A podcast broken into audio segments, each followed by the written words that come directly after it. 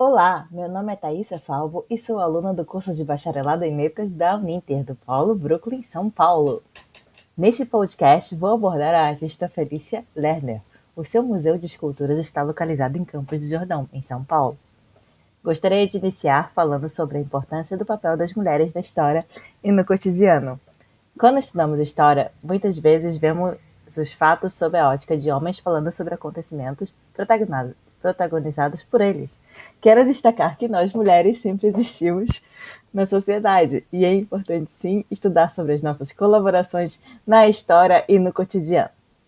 De acordo com o site do Museu Felícia Lerner, ela nasceu em 1904 em Varsóvia, na Polônia. Mudou-se para o Brasil em 1927 e em 1962 trocou a cidade de São Paulo por Campos do Jordão, em busca de uma vida junto à natureza.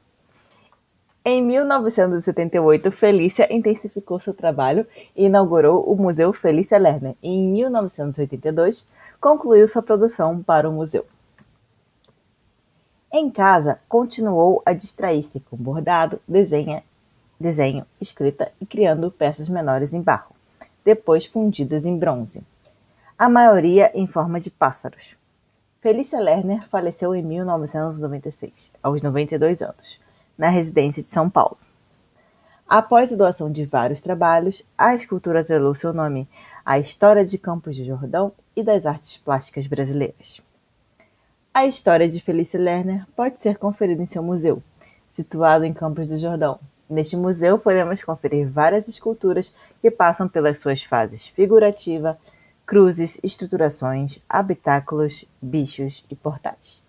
O museu também tem a opção de visita virtual em seu website. Gostaria de finalizar agradecendo aos ouvintes e convidando todos a conhecer a história e a arte da artista no site do Museu Felícia Lerner. Obrigada.